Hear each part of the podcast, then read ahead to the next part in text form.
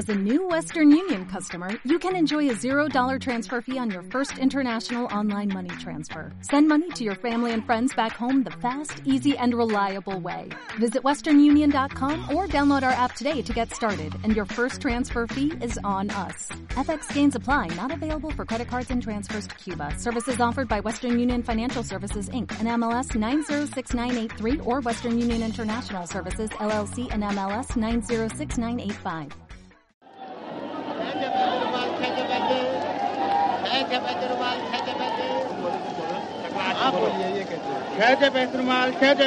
Fan Fan Podcast. Bienvenidos a una nueva edición del podcast de Fan Fan. Hoy vamos a hablar de fotografía. Describir un libro de fotografía a través de la voz y de la palabra no es fácil. Es eh, limitado porque la fotografía obviamente se hace para ver. Pero lo vamos a intentar. India es un libro de casi 400 páginas de imágenes de un país que es un continente, un país que contiene una diversidad extraordinaria de lenguas, de religiones, de formas de lo humano. Es un libro contemplativo de una fotógrafa que busca la belleza en los rostros, en los colores, en la naturaleza. Un libro de una mujer fotógrafa que no juzga, que no busca transmitir más mensaje que la esencia de lo profundamente humano que hay, en este caso, en las personas que se cruzan en un largo viaje o en muchos viajes. Son imágenes llenas de dignidad, de belleza, de serenidad, de humildad y de franqueza. La autora de estas fotos es Tania Abitbol. Tania, buenos días. Buenos días, Alfredo. La primera cuestión que te quiero plantear es ¿por qué retratar la belleza cuando se puede contar la miseria? Buena pregunta, sí. Bueno, yo desde siempre no he sido una persona básicamente optimista. Es difícil hoy en día, cada vez es más difícil ser optimista y ser alegre, la verdad, pero, pero siempre yo tengo la teoría que a no ser que sean sucesos dramáticos, siempre tienes la lección de, de ver lo bonito y de ser feliz y eso intento yo siempre que puedo y con mis cámaras desde el principio, tampoco como una intención muy pensada, sino como un hecho que pasó así de forma natural, ¿no? Empecé a hacer fotos y siempre lo que me llamaba la atención y lo que quise retratar fue esa parte bonita que, que, siempre está ahí si la buscas un poquito y abres el corazón. Eh, una parte bonita que obviamente está ahí, eh, una parte bonita que tampoco consiste en ocultar eh, la pobreza. La pobreza en, en, en, el libro, en las fotografías, en tus imágenes está. Y, y, está lo humano mm, en un contexto de pobreza, pero además con ese punto que tú dices de, de positividad, de hospitalidad también, es decir, algo que se percibe inmediatamente cuando uno abre el libro India es, es, que, es que te reciben con el corazón. Quienes han sido fotografiados por tu cámara te han recibido con sinceridad, con franqueza, con el corazón. Así es, ¿no? Así es, Alfredo. Además, yo siempre digo que, que la gente confunde mucho, sobre todo aquí en Occidente creo que tenemos los conceptos un poco mal entendidos, ¿no? Y siempre me dicen, es que cómo vas a esos países con tanta miseria y tal. Y yo siempre repito lo mismo, que que no tiene nada que ver la miseria, que se puede ser tener mucho dinero y ser muy miserable y lo que pasa en la India y en general en Asia, ¿no? Que es gente pobre y no y lo que lo que es pobre, que hay que no, no tiene nada que ver la pobreza con la miseria y ahí es una pobreza que como demuestran además las fotos y si vas y lo ves poco tú mismo es, son, son gente noble, regia, con son gente estupenda, ¿no?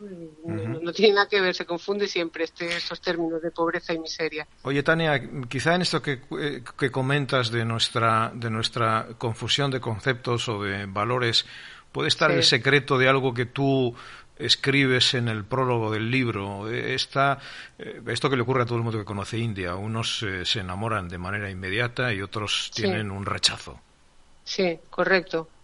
Sí, yo creo que sí, efectivamente, ¿no? Hay gente, es, es lo que hablamos, lo que hablo yo siempre, según quieras interpretar, siempre tiene, casi todas las situaciones tienen dos interpretaciones y, y yo es lo que te digo que, que no, a mí la pobreza que hay en general en estos países no es en absoluto miserable, es una pobreza con muchísima honestidad, mucho valor, mucho orgullo y, y para mí esos son los valores que importan en la vida al final. Bueno, India, India también se ve en las fotos y es algo que llama la atención a quienes nos gusta la fotografía y nos gusta ir siempre de viaje con una cámara en la mano. Es un país donde las personas eh, todavía miran a la cámara sin aparentemente sin prejuicios y sin y sin más interés que el, de saludar, sonreír y, decir eh, aquí estoy con, con, mi con mi dignidad y con mis características, ¿no? O, estas fotos eh, en las que en las que vemos un, un primer plano y una mirada franca Mm, ¿tienen en tu caso un trabajo previo de persuasión? En absoluto, no, no, no. Además es que nunca, jamás en la vida rehuyo por completo de la foto posada y preparada y no, no, no. En general en Asia es uno de los motivos por los que me gusta tanto viajar porque es que son, son sociedades muy abiertas, muy acogedoras y te lo hacen facilísimo a la hora de hacer la cámara. Luego es verdad que es mucho eh, la intención y cómo vayas tú, cómo, cómo, confrontes esa situación, ¿no? Yo he visto fotógrafos que, a mí me, me, me, revuelven las tripas de cómo acercan el objetivo sin ningún respeto, cómo hay una agresividad intrínseca que yo intento todo lo contrario, siempre con muchísimo respeto.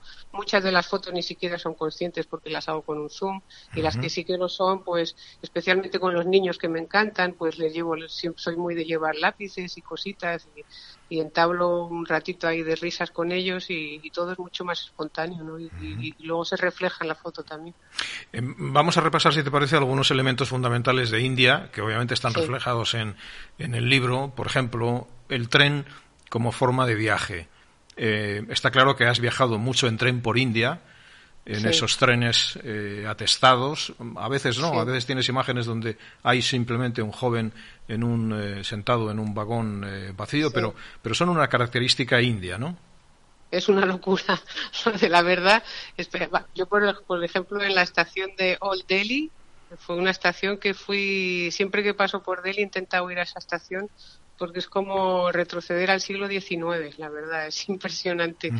Y bueno, sí, tienes de todo. Luego tienes la estación nueva de Nueva Delhi, que no los, trenes son más modernos y vas más cómodo y hay de todo. Yo, yo lo he probado todo porque me gusta cuando voy a estos sitios ver, ver todo lo que tienen que ofrecer, ¿no? Entonces sí que me he montado en esos trenes destartalados que salen tarde, que van a veces abarrotados. ¿no? Pero eh, hay un tema aquí hablando de, que van abarrotados y las estaciones están llenas que en general me fascina de la India. Es que no hay crispación, Alfredo. O sea, puede haber prisas, pues, pero no hay la crispación que hay aquí de, quítate de en medio, que paso yo primero. Y, fluye todo con una naturalidad que a mí es una de las cosas que más me fascina de la India. Eh, ¿Están acostumbrados con civilización a la multitud? Sí, correcto, exactamente. Em, en el libro se nota que tú has compartido la vida de los indios. Si no, sería imposible obtener algunas fotos de las que están ahí.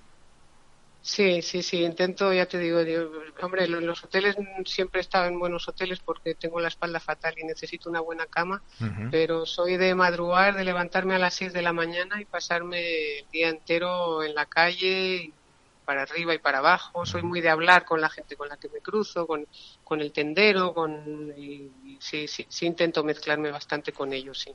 Otro escenario. No, no, no, que no, consigo, no consigo el tipo de viaje que le gusta a mucha gente de meterte dentro del coche con el aire acondicionado y verlo pasar todo a, 100 kilómetros a la hora.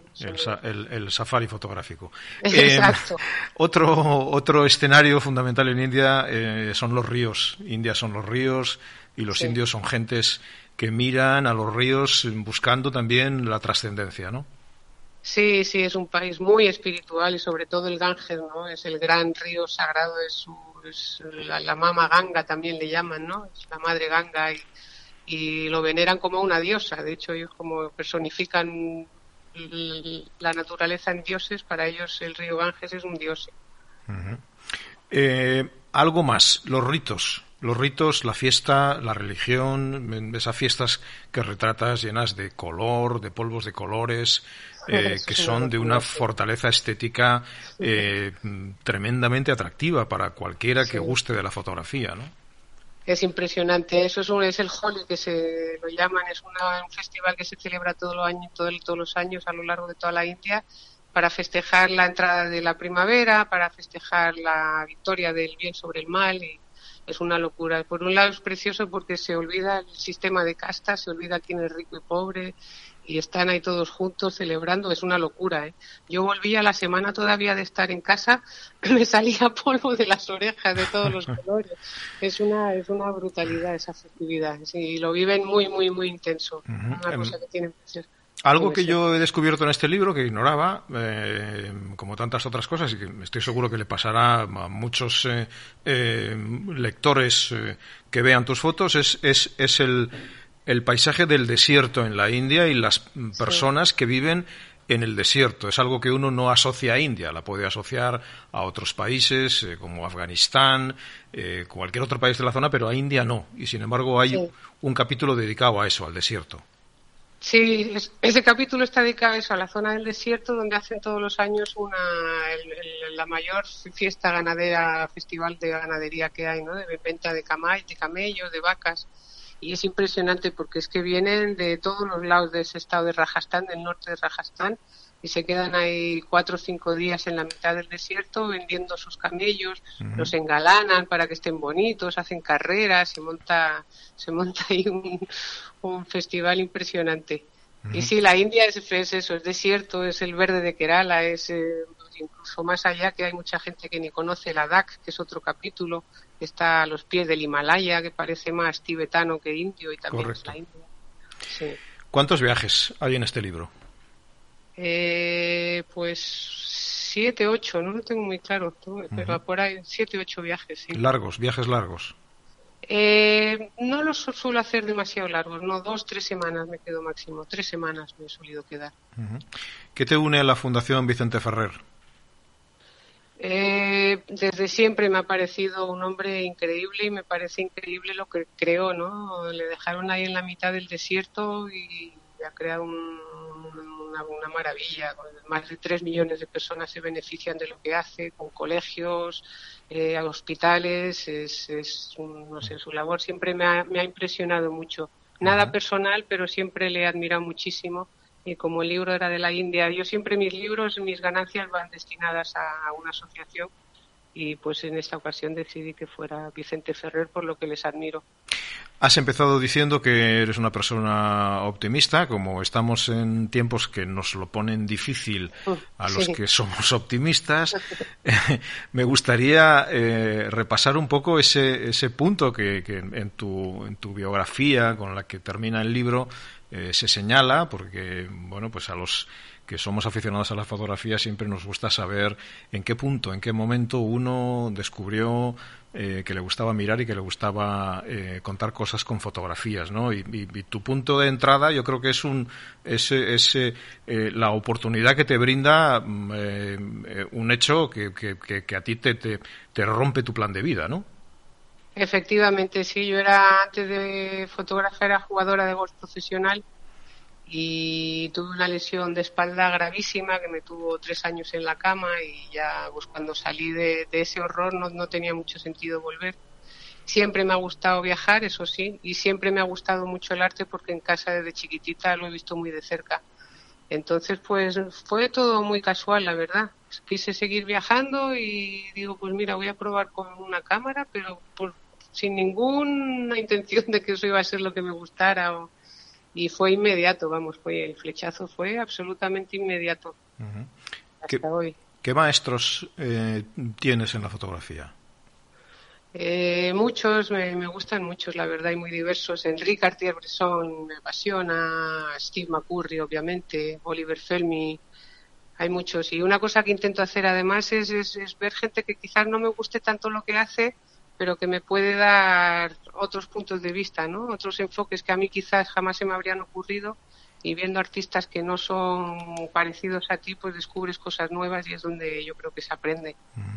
Una curiosidad, con una espalda frágil, ¿qué, qué- qué- con qué viajas? ¿Qué, qué- cuál es tu equipo de fotógrafa? ¿Es un Pues equipo voy buscas con- que sea algo ligero? No, voy con dos reflex de las pesadotas, pesadotas. ¿Ah, Además, sí? voy con Mm. una colgada a cada hombro para llevar el zoom y el gran angular y no estar cambiando objetivos. Y pues Alfredo es que me apasiona tanto, tanto, tanto que las horas que estoy en la calle ni me entero. Luego ya a las seis de la tarde cuando llego al hotel digo, ahí va, me pasa un poco, ¿no? ahí, es cuando empiezas a pagarlo. Sí, sí, sí. Eh, dinos una cosa, eh, si tuvieras que quedarte con una fotografía, con una sola de las que componen este maravilloso libro, eh, ¿cuál sería y por qué? Uf, difícil, ¿eh? Difícil, eso, me, eso es una pregunta que me la pones muy difícil. Hay algunas, hay, algunas hay algunas imágenes que uno intuye que hay una historia detrás.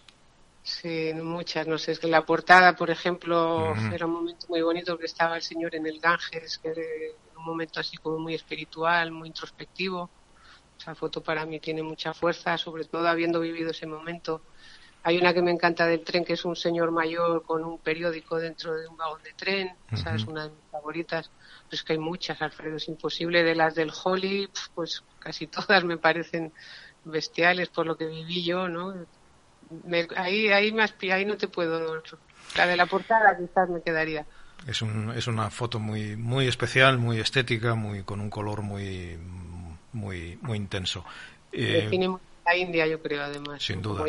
la India. Tania, gracias por este libro que está a la altura de los grandes fotógrafos, que es un libro, como tú dices en el prólogo, es un acto de amor a India eh, bueno, y, gracias por acompañarnos en este podcast de FanFan y, contarnos eh, la génesis, origen y el trabajo que tiene detrás este libro maravilloso que es un regalo fabuloso eh, para cualquier persona, le guste la fotografía o no, le guste la, la India o no, si no le gusta o no la conoce, se va a enamorar. Tania, gracias. Muchísimas gracias a ti, Alfredo. Un placer, un placer enorme. Hasta siempre. Chao.